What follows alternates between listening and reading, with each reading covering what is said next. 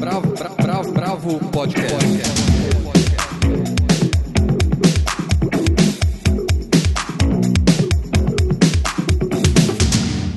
Olá, bem-vindos ao Bravo Podcast. Hoje é mais um Indica e eu tô aqui com o Andrei Reina e o Almir de Freitas. Eu sou Guilherme Werneck. A gente vai falar do Eles e Elas do Damien Runyon, uma reunião de contos.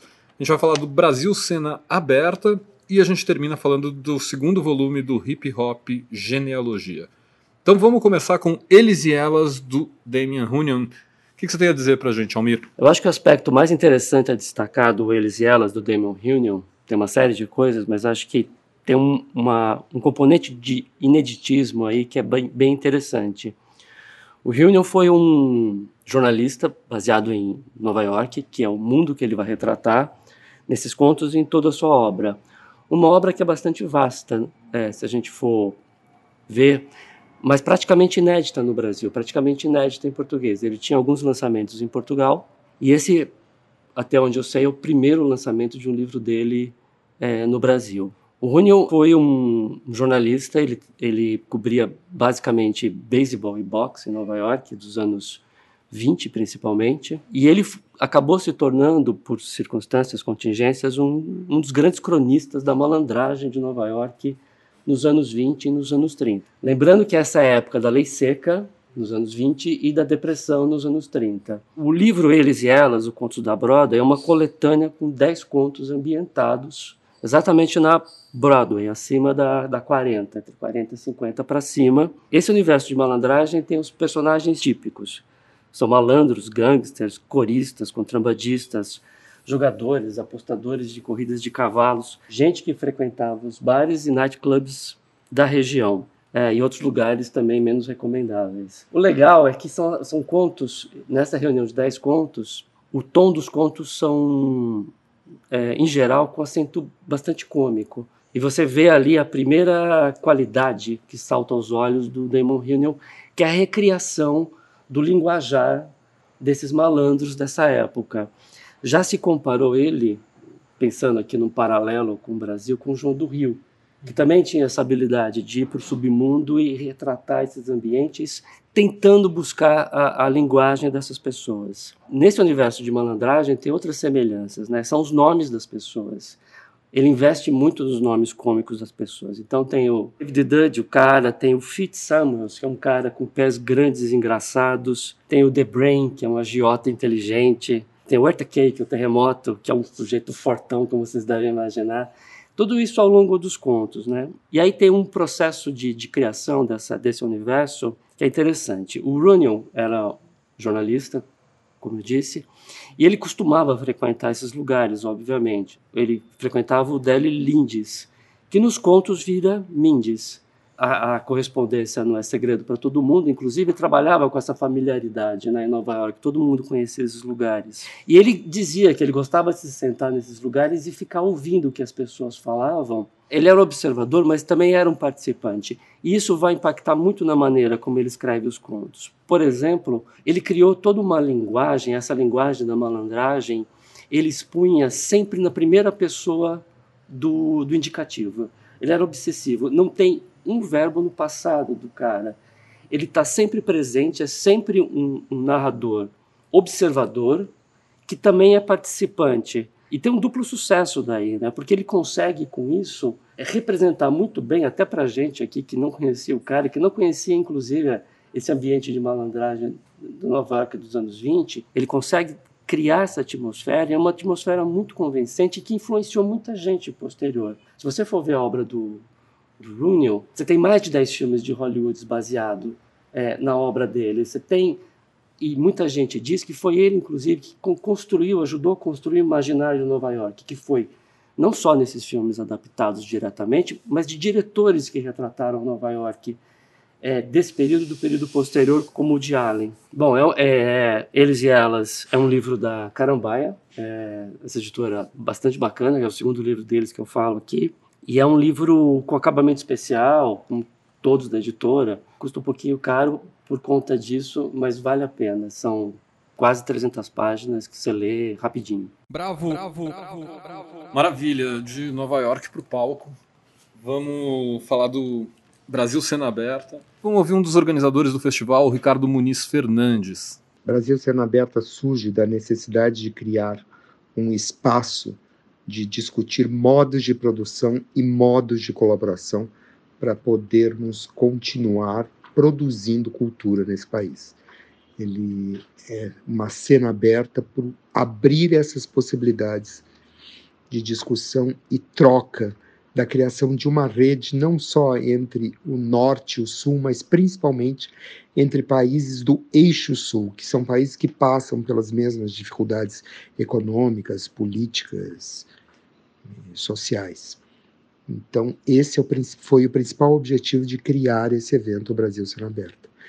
E por isso a gente está trazendo 30 programadores e curadores internacionais, principalmente do eixo sul, como Índia, Egito, Arábia Saudita, Geórgia, Uganda, Burkina Faso, países que comumente não vêm para o Brasil para assistirem espetáculos, que a gente está apresentando 15 espetáculos, 20 pitchings, 10 showcases, além de uma série de discussões e mesas redondas e debates sobre questões da cultura brasileira. Então, o Brasil Cena Aberta não é um festival, não é uma mostra, mas é, é algo para pensarmos os modos de produzir cultura, de fazer cultura, e como a arte e a vida é uma coisa que a cada dia que passa está muito mais próximo, pensar novos modos de vida. Esse foi o Ricardo Muniz Fernandes falando do festival e agora o Andrei vai contar para a gente em detalhes. A primeira edição desse, desse encontro, que é um pouco uma mistura de plataforma de negócios, festival de teatro e debates sobre, sobre a produção e circulação de peças. Ele acontece do dia 4 ao 9 de junho. Vão ser em vários pontos aqui de, de São Paulo, principalmente unidades do SESC, na Praça das Artes, no Teatro de Container. E ele foi idealizado pela Andrea Caruso Saturnino e é realizado pelo Ricardo, que a gente ouviu, e pelo João Carlos Couto. São poucos dias, mas é uma programação muito variada. Depois recomendo bastante que vocês entrem no site deles, que é o Brasil ifencenaberta.org. Ela está dividida em grupos de trabalho, painéis de debate e é, oficinas e apresentações de, de, de peças. E é, é, muito interessante porque, como também é uma plataforma de negócios, eles trouxeram muita gente de, de fora. Tem artistas, gestores, programadores culturais de vários países. Vem da Alemanha, da França, de Burkina Faso, como o Ricardo destacou no áudio, vem da Suíça. E é interessante como, como eles têm essa ambição de ser um pouco mais do que uma plataforma de negócios, também tem muitos, muitos painéis para discutir a produção do, do teatro aqui. É, isso é muito importante porque o teatro, assim como outras formas de arte, né, como o cinema, a literatura, está passando por essa discussão sobre representatividade dos movimentos feminista, indígena, negro, etc. Isso está representado na, na programação. E esse encontro talvez fique muito claro no que eles vão levar lá para a Praça das Artes, é, do lado do Teatro Municipal aqui em São Paulo. Vai ter uma feira de livros lá. É, muitas editoras, são poucas, né? Mas tem algumas editoras aqui no Brasil que têm se especializado em publicar teatro. E vai ter uma programação da própria feira. É, vai ter o lançamento de alguns livros muito interessantes lá do, do filósofo Peter Paul Pilbert, que é o diretor da N-1, também é editora. Ele vai lançar lá o livro Ensaios do Assombro, também vai ser lançado a, pela Cobogó o livro da peça Preto, que foi apresentado pela Companhia Brasileira de Teatro. A peça é escrita a seis mãos, né, pela Grace Passot, que atua na peça, pelo Márcio Abreu, que dirige, e pela Nadia Naira, que também atua. É, essa peça também vai ser apresentada na mostra de espetáculos do Cena Aberta, que eu vou comentar daqui a pouquinho. Lá na feira de livros também vão ter é, intervenções, vão ter DJs e tal. Acho que Alguns dos mais importantes é um encontro de, de poetas negras, que vai ter a presença da Tatiana Nascimento, que é de Brasília. Ela tem, tem se destacado muito nessa nova cena de poesia. Vai ter uma intervenção do grupo Legítima Defesa do Eugênio Lima, chamada Necropolítica Mix. Provavelmente vai ter uma mistura de música e teatro. E no dia 7, no primeiro dia da Feira do Livro, lá na Praça das Artes, vai ter uma coisa que eu achei muito interessante, que é uma é uma iniciativa da N-1, a editora, com uma editora de Barcelona, a No Libros, e a Casa Plana, daqui de São Paulo. Eles estão chamando isso de dispositivo, um dispositivo que chama Chamada Aberta contra o Fascismo. Eles querem organizar uma biblioteca móvel com livros, fanzines, fotos, todo tipo de material gráfico e editorial é, que vai começar, na, vai se instalar ali na Praça das Artes e depois vai circular aqui pelo, por museus e instituições daqui do Brasil e pelo mundo. Tem alguma coisa de uma ligação assim de ir para lugares que também estejam passando por esses governos de extrema direita? Eu, eu, eu acho que eles não apresentaram muitos detalhes na programação, né? Mas eu, eu acredito que sim, porque como eles têm com, com esse, essa ligação na, na, na Europa, no dia de Barcelona, a gente viu lá teve eleição agora do Parlamento Europeu com um crescimento menor do que se esperava, mas cresceu a extrema direita. E eles querem, e essa é uma chamada aberta, aberta mesmo, assim, as pessoas podem chegar lá na Praça das Artes e é, colocar o que escreveu, ou um livro que você tem, acha que tem esse perfil antifascista e doar, uma, uma iniciativa parece muito bacana. Bem legal, bem legal. E a parte de teatro mesmo, de espetáculos, como é que vai ser? É, então, essa talvez seja a parte que mais, é, que essa primeira parte, tirando essa da, da feira de livros, essa primeira parte é mais para quem é do, do teatro, né? Mas uma coisa muito legal é que vai ter essa mostra de espetáculos, acho que com o objetivo primordial de que ela seja apresentada para as pessoas que vêm de fora, né? Mas é uma, uma oportunidade boa para ver peças que já saíram de cartaz. Uma delas é O Fim, do Felipe Hirsch, que a gente comentou no primeiro podcast. Depois que a gente gravou, eu fui ver e é realmente muito bom. Vale a pena. O próprio Felipe falou que talvez não entre em cartaz de novo tão cedo, assim, então vale a pena ir ver. Eles vão apresentar de novo lá no Sesc Consolação mesmo.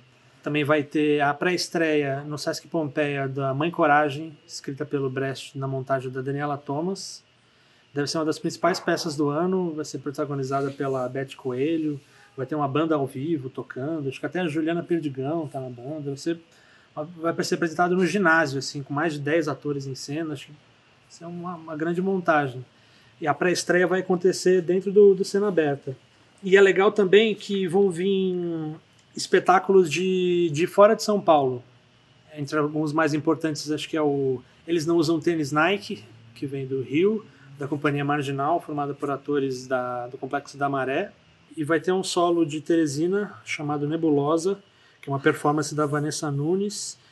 E uma, um show cinema de um grupo de BH que chama O Grivo, que eles tocam música ao vivo para curtas do Cal Guimarães e da Rivane Neuenschwander.